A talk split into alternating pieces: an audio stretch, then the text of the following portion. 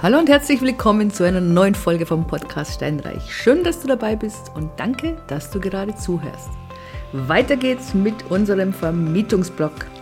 Heute geht es um den Verkauf bzw. Kauf einer Immobilie, in der bereits ein Mieter drin ist. In dieser Folge mal einfach nur aus der Sicht des Vermieters, also demjenigen, der verkaufen will. Auch du wirst vielleicht mal in die Situation kommen oder warst schon in der Situation.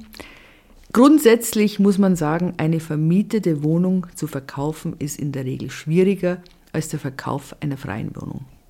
Es ist klar, es liegt daran, dass der Käufer nicht nach eigenen Gutdünken über den vermieteten Wohnraum verfügen kann. Ja? Du hast den Mieter drin, du bist eingeschränkt. Generell gibt es ja diese beiden Käufergruppen, einmal die Selbstnutzer und einmal die Kapitalanleger. Kapitalanleger kommt es darauf an, wie hoch ist die Mietrendite, wie ist der Mieter überhaupt. Ist es ein Messi?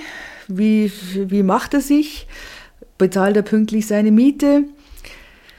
Alles Sachen, die sich ein Kapitalanleger ganz genau anschauen wird. Natürlich, wenn du die, eine, die Wohnung verkaufst mit einem, zum Beispiel mit einem Messi drin, sage ich jetzt mal so, dann geht es immer über den Preis. Du hast sowieso bei einer vermieteten Wohnung einfach oder Haus, egal wie, also einfach bei einer vermieteten Wohnimmobilie immer einen Abschlag beim Verkaufspreis. Das ist so. Es sei denn, du hast einen Wahnsinns-Top-Mieter drin, der schon lange drin wohnt und wirklich viel Miete bezahlt, dann könnte es sein, dass du einen Kapitalanleger findest, der sagt, genau das möchte ich, aber in der Regel hast du einen gewissen Abschlag. Was anders ist es, wenn du das sogenannte, also im Rahmen des sogenannten Sale and Leaseback Verfahren, also sprich der Eigentümer verkauft und bleibt dann drin wohnen. Das ist wieder eine ganz andere Art, das ist eine andere Zielgruppe, da geht man ja sowieso nur auf die Kapitalanleger. Während wenn du jetzt sagst, okay, ich möchte die vermietete Immobilie verkaufen, dann bist du ja offen für alle. Dir persönlich ist es ja vollkommen gleichgültig, kauft es ein Kapitalanleger, kauft ein Selbstnutzer. Ich meine, dem Mieter ist es nicht gleichgültig in der Regel. Wichtig ist, und das ist wirklich das aller, aller, aller Wichtigste. Du musst, wenn du vorhast, deine vermietete Immobilie zu verkaufen, musst du mit dem Mieter reden. Ich weiß, es ist nicht angenehm. Es ist nie angenehm, wenn man jemandem was sagen muss, was jetzt erstmal so, sage ich mal, einem komischen Gefühl führt. Ja, du musst dir vorstellen, der Mieter weiß ja nicht, boah, muss ich jetzt raus? Wie ist es? Was, was erwartet mich? Was habe ich für einen Aufwand? Also das ist nicht zu unterschätzen. Und bitte mach es nicht einfach so, dass du da so ein Schreiben losschickst und sagst, oh, übrigens, die Wohnung wird verkauft. Halleluja. Und ähm, nach mir die Siltfood. Das geht nicht. Also du musst wirklich den Mieter anrufen und musst ihm sagen, hey, ich muss die Wohnung verkaufen oder ich will die Wohnung verkaufen oder wie auch immer. Und bitte denk dran, es könnte ja sein, dass der Mieter ja auch ein Interesse hat, die Wohnung zu kaufen. Das ist gar nicht so unüblich. Es gibt manche Fälle, da musst du es dem Mieter als erstes anbieten. Also auch das darfst du nicht vergessen. Und zwar ist es einfach so, wenn du jetzt eine Wohnung hast, der Mieter wohnt drin, oder es war ein Mehrfamilienhaus, so muss man sagen. Also, es war ein Mehrfamilienhaus und die, äh, das Haus wurde aufgeteilt nach WEG, also in Eigentumswohnungen und du hast hier dann einen Mieter drin, der schon lange drin wohnt, dann musst du ihm das vorher anbieten. Der hat einen, äh, ein Vorverkaufsrecht. Ja? Paragraph 577 BGB, es gibt ein gesetzliches Vorkaufsrecht für die Mieter und der Verkäufer ist verpflichtet, es dem Mieter aktiv anzubieten.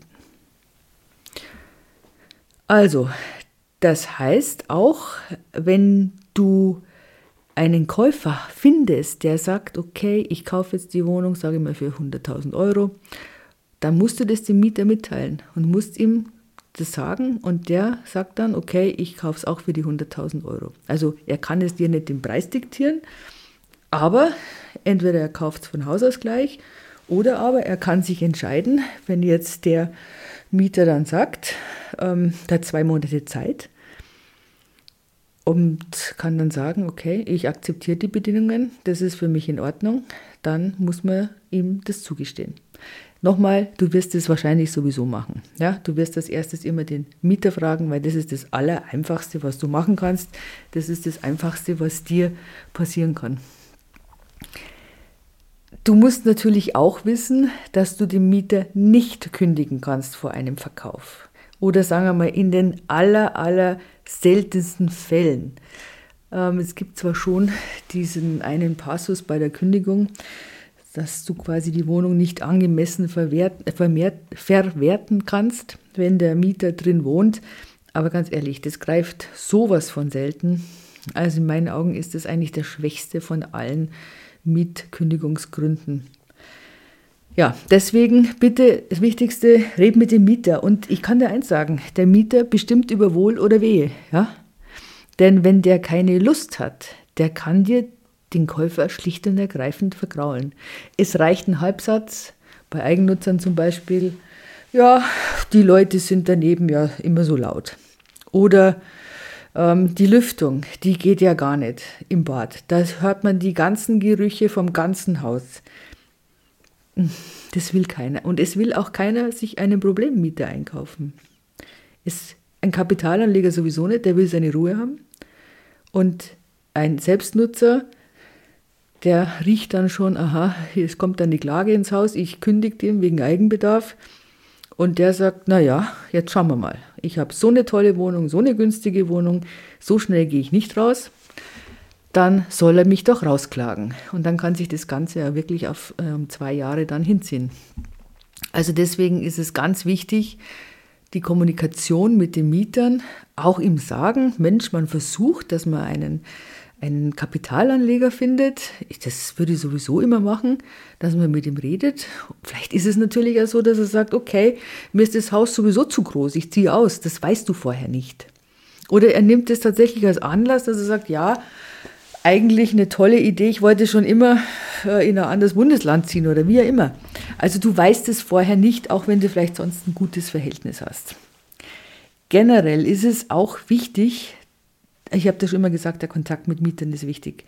Es ist aber genauso wichtig, dass du deinen Mietvertrag immer aktuell hältst, also auch vom Mietpreis her. Deswegen eben immer meine Empfehlung, mach einen Indexmietvertrag und mach da auch regelmäßig die Erhöhungen mit. Du musst nicht unbedingt jedes Mal mitgehen, jedes Jahr, aber lass es nicht schleifen. Natürlich wird sich der Mieter nicht melden, wenn er 15, 20 Jahre die gleiche Miete bezahlt. Der macht dann lieber selber die Reparaturen. Der denkt sich, ja, wenn ich jetzt nichts sage und ich bin ähm, leise und still und ich mache dem Vermieter keinen Ärger, dann erhöht er die Miete nicht und das geht meistens auf. Ich meine, es ist ja relativ unangenehm, eine Mieterhöhung einzufordern. Und gerade jetzt bei den älteren Mietverträgen und auch bei den älteren Vermietern, die haben kein, meistens keinen Indexmietvertrag, sondern die haben einen normalen Mietvertrag und dann kann es unter Umständen schwierig sein, wenn du jetzt keinen qualifizierten Mietspiegel hast, dass du eben dann Wohnungen bringst als Vergleichswohnungen. Es ist ein Aufwand. Dann denken sich die einen oder anderen, ach ja, mein Gott, es ist ja eh schon abbezahlt, die Immobilie, die Wohnung und die Leute sind ja nett und die machen nichts und ich höre und sehe nichts und ob ich jetzt 400 Euro bekomme oder 550 Euro bekomme oder 600 Euro bekomme, ich muss es sowieso versteuern. Ja, alles gut. Aber so denkt halt kein Kapitalanleger. Also spätestens dann, wenn du die vermietete Wohnung verkaufen willst oder das vermietete Haus, dann fällt dir das auf die Füße. Deswegen bitte schau, dass du das immer einigermaßen, wirklich also einigermaßen auf dem normalen Niveau hältst. Ich würde dir das empfehlen dann sprich mit dem Mieter, denn der Mieter, der muss ja Besichtigungen zulassen. Und glaube nicht, dass der Mieter da keine Rechte hat. Also wenn sich da jemand querstellt, dann kann es unter Umständen schwierig werden. Dann ist sowieso so, dass, wie ich es gerade vorher gesagt habe, es will keiner sich einen Problemmieter ein, also schaffen. Es wird immer jemanden geben, der das Haus kauft oder die Wohnung kauft. Immer. Es geht dann halt über den Preis. Also am Ende des Tages hat der Mieter dann keinen Vorteil, wenn er sich querstellt. Aber ich meine, ganz ehrlich, der kann dir solche Scherereien machen, da verlierst du wirklich viel Geld unter Umständen. Also was machst du in so einem Fall? Du gehst hin, du sprichst mit dem Mieter, erklärst ihm die Sachlage. Dann lässt du es ein bisschen sacken. Ja, du sagst es nicht und morgen steht schon dann der Makler vor der Tür und überhaupt und den ersten Interessenten führe ich auch schon durch. Nein, du sagst ihm das, sagst du beschließt jetzt das Haus zu verkaufen oder die Wohnung. Ähm, von mir, sage mir dein Grund, wie auch immer, das ist ja legitim. Frag ihn, ob er das kaufen möchte. Das ist der Preis. Sag ihm, du hast den oder jenen Makler beauftragt. Wichtig ist eben, dass er weiß, wer der Makler ist, weil man weiß überhaupt nie, wie, wie sich manche dann als Makler ausgeben. Zum Beispiel nur, ähm, ich habe, also ist mir nicht selber passiert, aber ein Kollegen hat eine Wohnung inseriert, wunderbar, und, oder ein Haus war das, genau, war ein Haus. Und es kannten aber andere Makler, kannten dieses Haus und die sind dann da vorbeigegangen und haben dann gesagt, sie sind auch beauftragt und haben dann halt äh, Interessenten durchgeführt. Der Mieter war völlig überfordert, war natürlich auch sauer, weil dann mehrere Makler kamen. Und dann hat, bis ich es herausgestellt habe, dass die überhaupt gar keine Legitimation hatten, da Leute durchzuführen. Ja, deswegen bitte sag deinem Mieter, wen du beauftragst, idealerweise einen Makler, der sich um alles kümmert.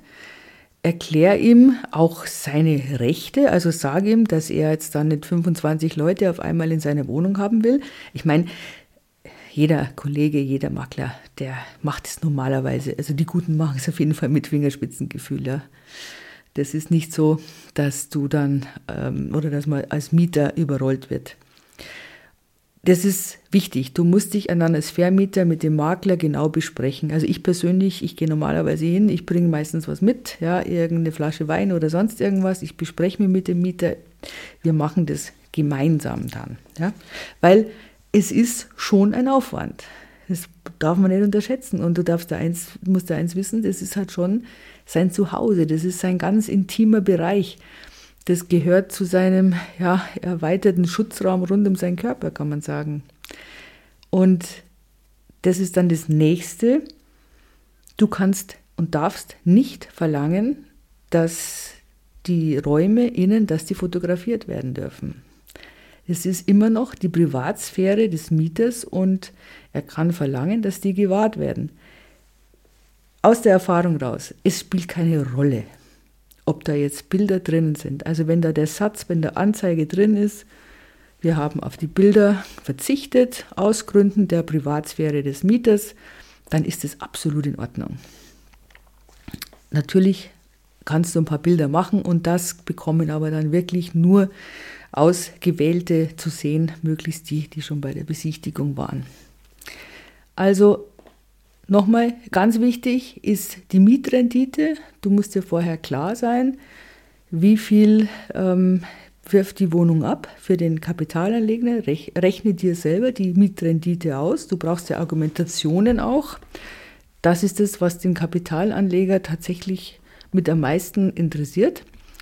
Dann bei den ähm, Hausverwaltungen, manchmal ist es mit Zustimmung der Verkauf, dass die dann zustimmen müssen, aber es hat jetzt nichts mit den Mietern zu tun. Ist mir das nur gerade eingefallen.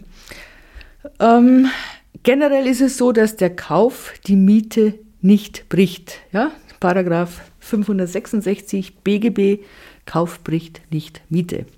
Das heißt, der Mietvertrag, der bleibt bestehen und geht auf den neuen Eigentümer über und der Mieter ja, sollte sich sicher fühlen, aber ja, man weiß es natürlich nicht.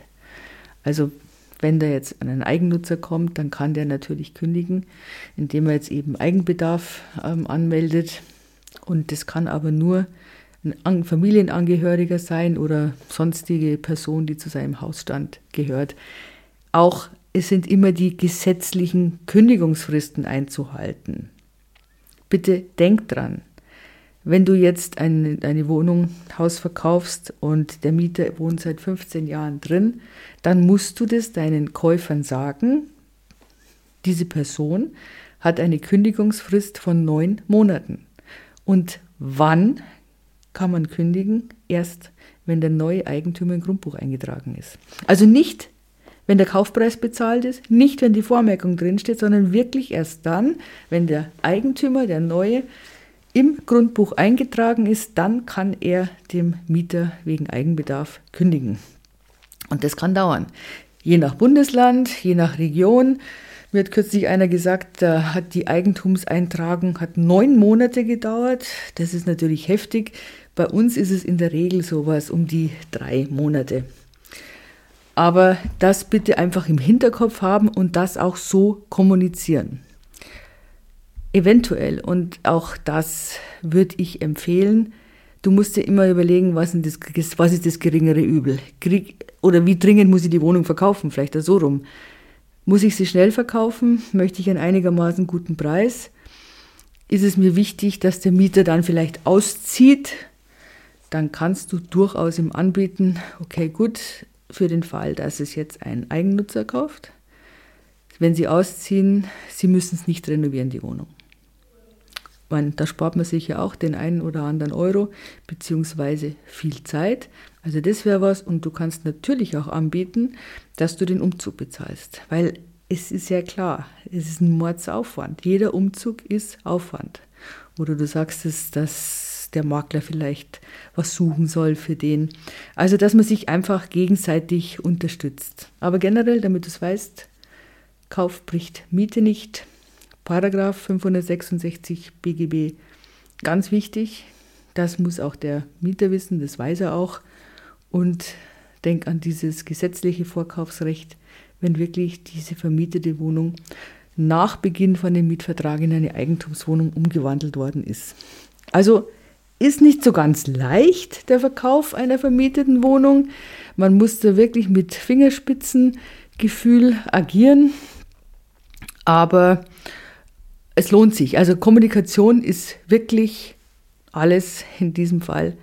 Nimm den Mieter mit ins Boot und bitte ihn, dass er halt einfach mitmacht. Du musst, ja, du musst ihm klar machen, wenn er sich jetzt als guter Mieter gibt, sage ich mal, oder so wie er halt war die ganze Zeit, ja, dann bleibt es doch die Wahrscheinlichkeit sehr viel höher, dass dann ein Kapitalanleger sagt, ja, hey, super, da kaufe ich die Wohnung, da kaufe ich einen guten Mieter, dann kaufe ich gleich einen guten Mieter mit.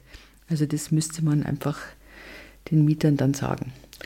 Gut, das ist jetzt die Sicht aus dem Vermieter beim Kauf oder beim Verkauf einer vermieteten Immobilie. In der nächsten Folge schauen wir uns mal die Sicht vom Mieter an. Die ist natürlich dann wieder ganz anders. Ähm, und ja, ich freue mich drauf, wenn du wieder dabei bist nächste Woche. In diesem Sinne,